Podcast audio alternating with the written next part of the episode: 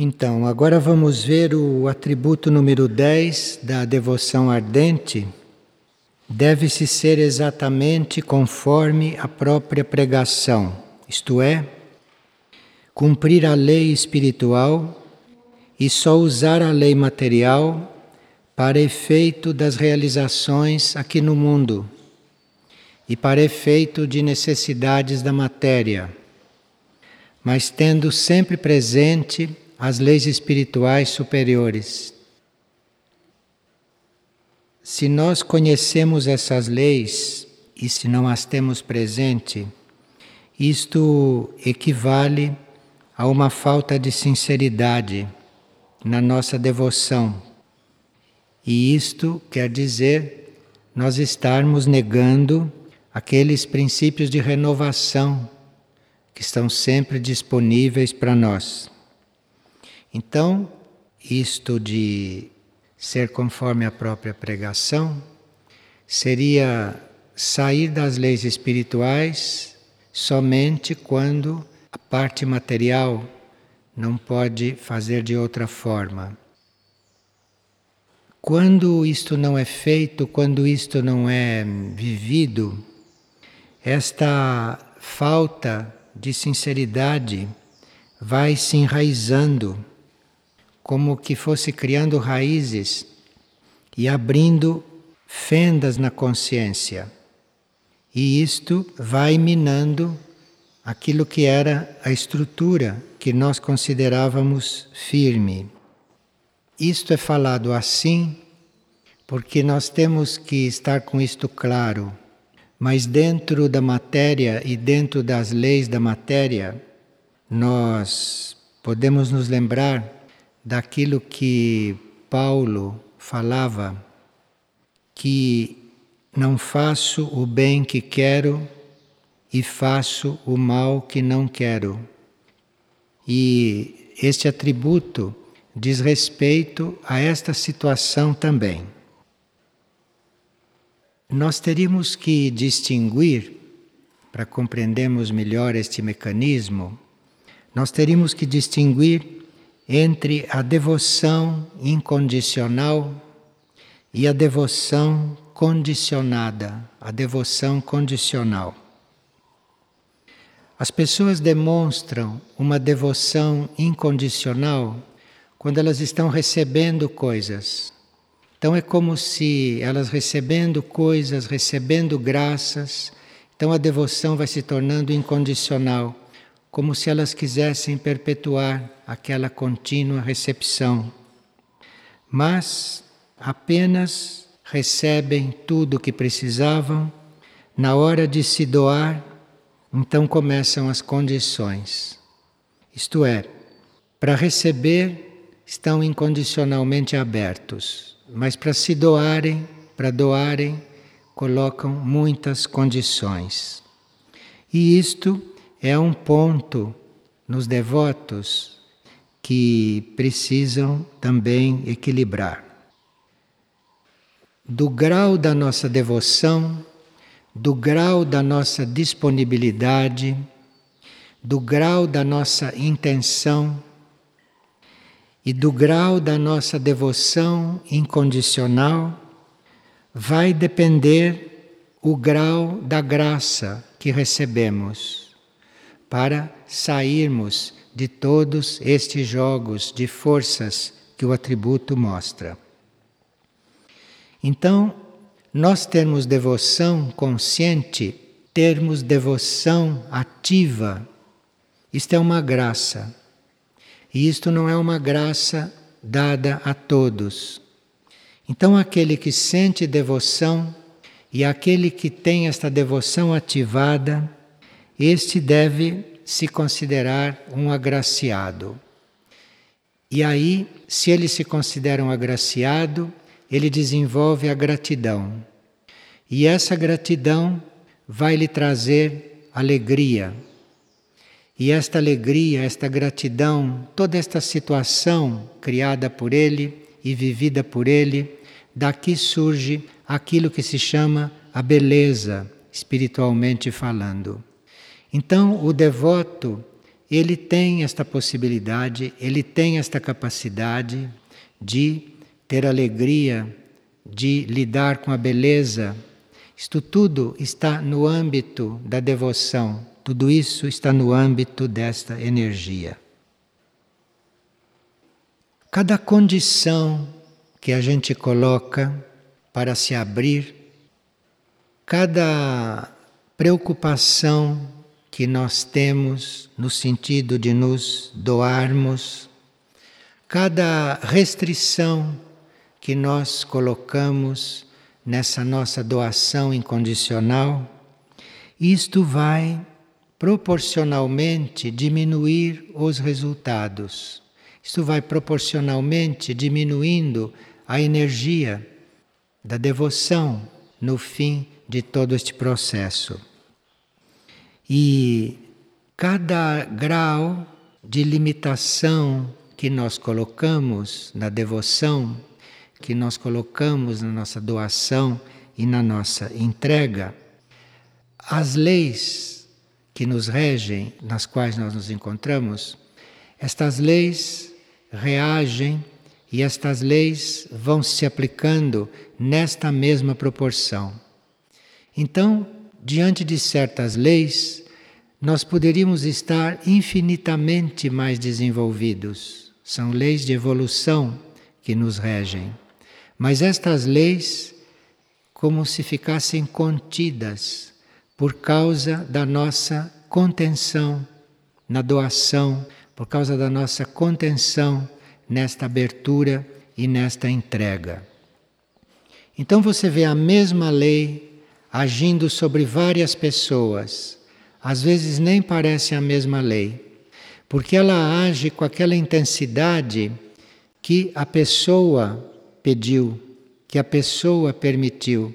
A lei age em conformidade com a abertura que ela fez, com a doação que ela fez. Então, por isso que nós vemos o processo de pessoas e vemos muita desigualdade. A desigualdade não vem do alto, a desigualdade não vem do destino. A desigualdade entre as pessoas, diante destas leis e diante de tudo, esta desigualdade é o resultado da maior ou menor abertura de cada uma diante da lei. Então, a mesma lei age sobre nós todos, mas é diferente, porque ela se redimensiona ou ela se organiza segundo o grau da nossa abertura, da nossa devoção por tudo isso. Então, isto é uma forma também de nós irmos compreendendo as leis, porque nós sabemos da existência de tantas leis e por que, que elas não agem? Por que não somos atingidos por elas? Por que não as encontramos totalmente? Elas se mostram, elas se aproximam no mesmo grau em que a nossa abertura está. Bem, o que nós chamamos também de uma devoção madura, o que nós chamamos de um ser preparado para ser um devoto, é como é que ele se comporta nas horas difíceis. Como é que ele está nas horas difíceis? Como é que ele se sente numa hora mais difícil, no momento em que ele tem que se empenhar, em que para ele as coisas não estão tão harmoniosas. É nesses momentos que se mede a devoção de um indivíduo, é nesse momento que se percebe o quanto ele é realmente devoto. Porque se ele é um devoto maduro, se ele já é um devoto experiente, um devoto efetivo, nas horas difíceis ele não muda, nas horas difíceis ele não se altera e a devoção dele também não se altera. A devoção dele não diminui porque ele está passando um período turbulento. A devoção dele não é tocada. E na hora da responsabilidade, na hora de se ter uma tarefa mais ousada, na hora de se ter uma tarefa um pouco acima do habitual que nós costumamos receber, então, se nós estamos prontos para esse desafio, se nós consideramos isto uma oportunidade para desenvolver as nossas forças, então, nestas horas de maior responsabilidade, também se conhece um devoto. Também se conhece o quanto a devoção está desenvolvida naquele ser ou naquela criatura. E também se conhece o grau da devoção, o amadurecimento deste devoto quando ele resiste firmemente, quando ele tem uma força especial para resistir aos ataques, para resistir àquilo que são as investidas de forças contrárias e de elementos contrários. Um devoto nessas condições, que faz exatamente conforme a própria pregação, isto é, que age dentro desses pressupostos, este devoto não perde tempo, ele não perde nenhum momento para exercer todas essas qualidades. Então, não perde um minuto, não perde um momento, nem desperto e nem durante o sono. Então, esses momentos de maior pressão, nesses momentos de maior dificuldade, nesses momentos de maior desafio, mesmo nesses momentos não se perde tempo. Então, um desafio, ou nós temos que cuidar de um desafio, temos que dar atenção a um desafio. O devoto faz isto sem perder tempo.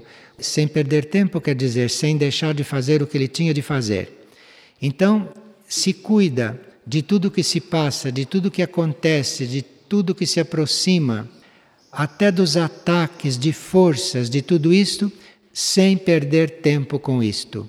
Porque os planos de consciência são vários, os planos de consciência são muitos, e nós podemos estar em algum plano de consciência não perdendo tempo com estas coisas.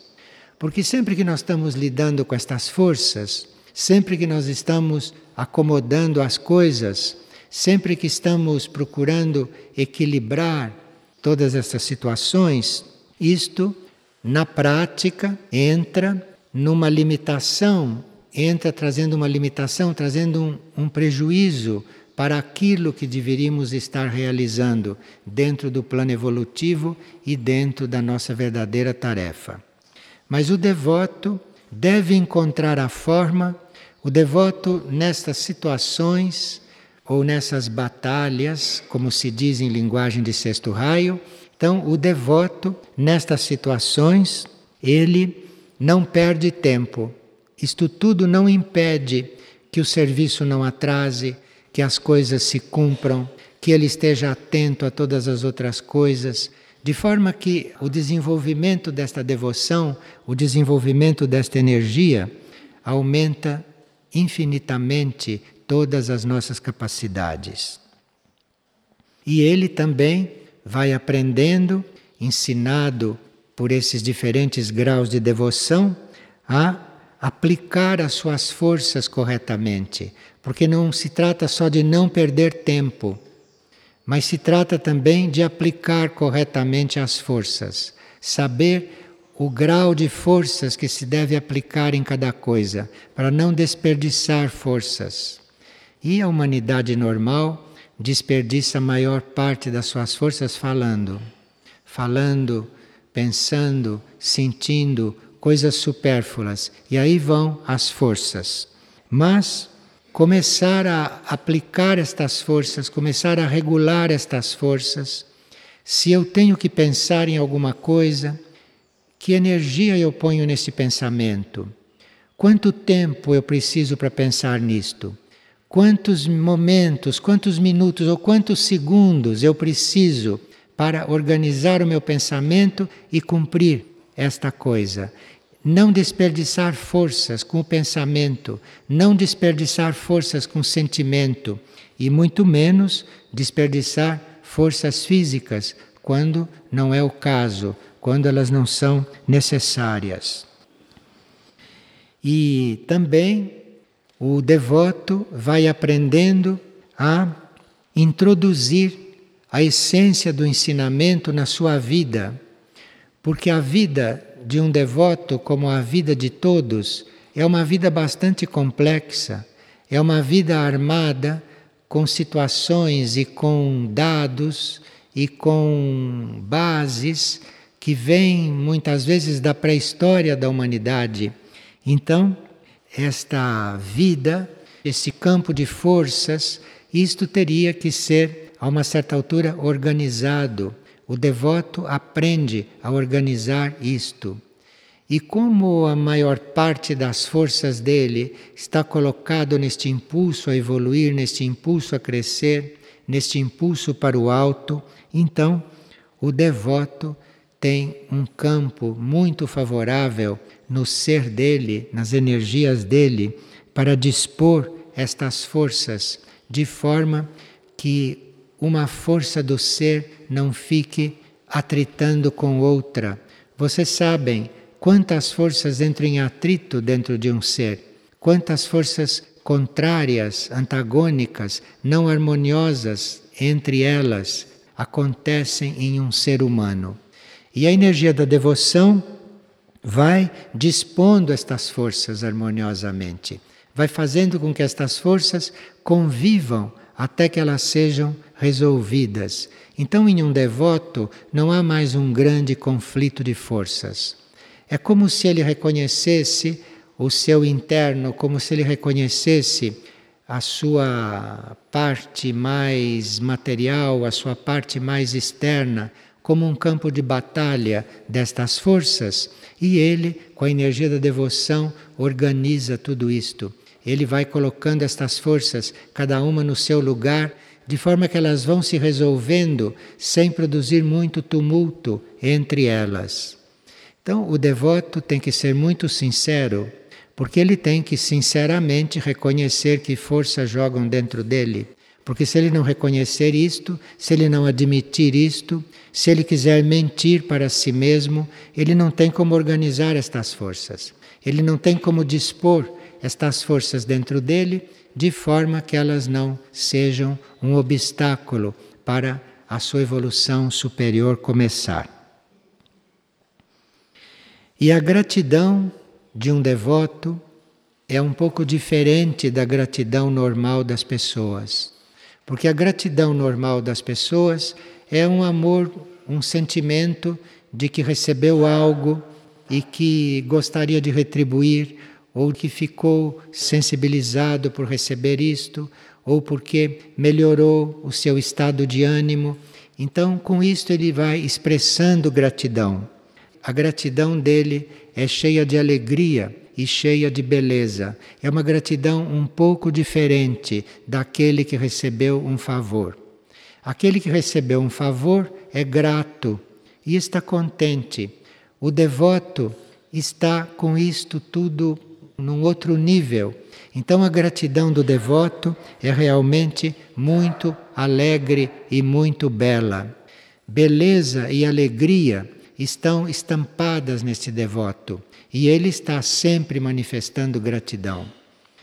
E quando se encontra um devoto, vê-se a gratidão emanando dele, gratidão por tudo, gratidão pela vida, e isto é alegre e isto é belo.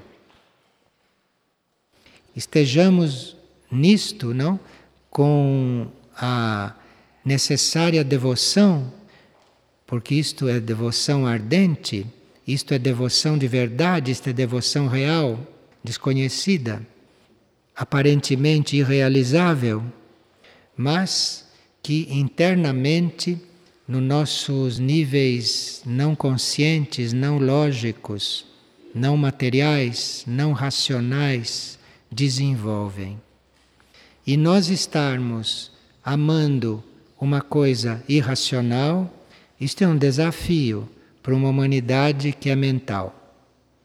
Então a energia da devoção é não só importante, a energia da devoção é imprescindível para nós podermos estar diante do mistério, para podermos entrar nesta era, nesta nova época de contatos superiores, de contatos espaciais, com muita desenvoltura e não com timidez.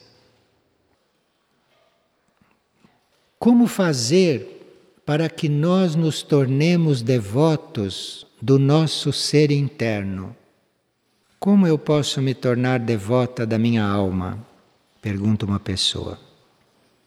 Bem, tudo o que acontece na nossa vida de evolutivo, todos os passos evolutivos que nós damos, todas as circunstâncias favoráveis que nós encontramos para evoluir, para crescer em consciência, toda a trama, porque neste planeta é preciso armar uma trama para uma pessoa entrar no caminho espiritual. Não entra no caminho espiritual naturalmente, não. Aqui precisa armar uma trama para a pessoa entrar no caminho. Tudo isto é feito pelo eu superior. Tudo isto é feito pela alma.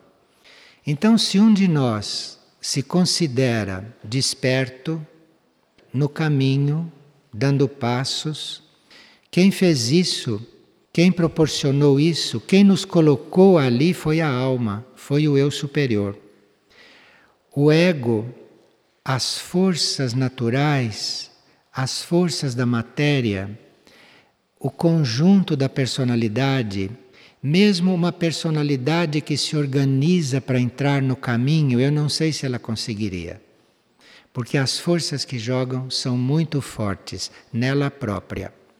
Então, se alguém que já tem uma personalidade formada se encontra no caminho, ela está ali por obra da alma por obra do eu superior. Então, se alguém se considera no caminho e se sabe que não fosse a alma ter despertado, não fosse o eu superior ter desejado, ela não estaria no caminho, ela estaria no caminho de todos. Isto faz com que a gente se torne um devoto desse nível da nossa consciência. Agora, Outro fato que nós podemos perceber, que nós podemos reconhecer e que nos leva a ser devotos desta alma, deste eu superior, é o quanto ele tem paciência conosco. Quanto ele tem paciência conosco. E o quanto nós, reconhecendo que não estamos correspondendo àquilo que já sabemos, àquilo que já conhecemos, àquilo que já somos, mesmo reconhecendo isto, se vocês notarem, mesmo reconhecendo isto, nunca nós nos sentimos desamparados internamente. E aquilo que nos ampara, mesmo quando não estamos correspondendo, aquilo que nos sustenta, aquilo que nos faz continuar, que nos faz prosseguir, aquilo que continua nos dando oportunidade apesar de nós não estarmos respondendo totalmente, isto é o eu superior, isto é a alma, que é o nosso núcleo positivo, o nosso núcleo evolutivo mais próximo do nosso consciente. E não só este núcleo, não só esta alma nos acompanha como se nós estivéssemos correspondendo.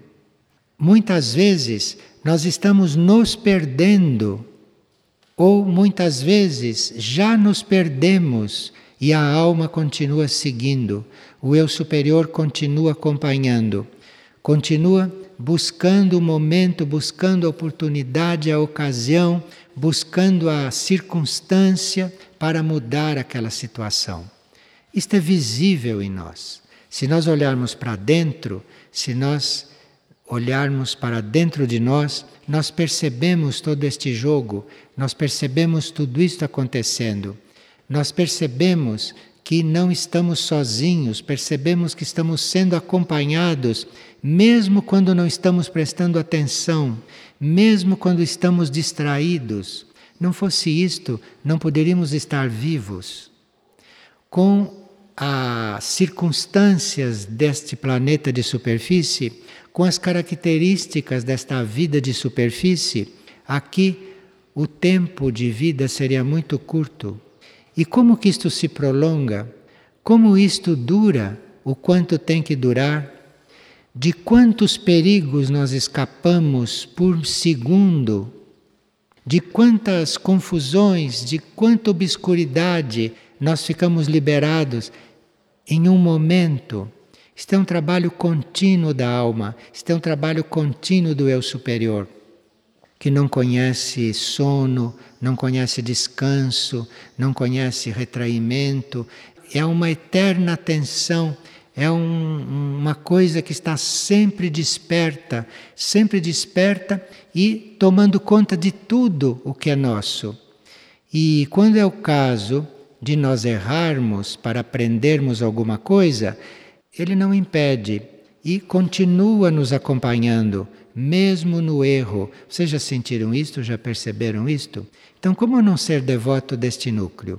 Como não ser devoto deste degrau que nós temos no nosso ser e que devemos estar à altura dele para continuarmos esta subida evolutiva e para irmos conhecendo outras etapas. Mas se nós não acreditarmos nisto que podemos estar percebendo, nisto que podemos estar reconhecendo, a pessoa também pode experimentar ficar tranquila, quieta, fechar os olhos, relaxar, não esperar nada e chamá-lo, chamar por ele. Diz: Bom, meu eu, eu te chamo, minha alma, eu te chamo, experimente chamar. Há seres de sexto raio ou seres de segundo raio que recebem uma resposta.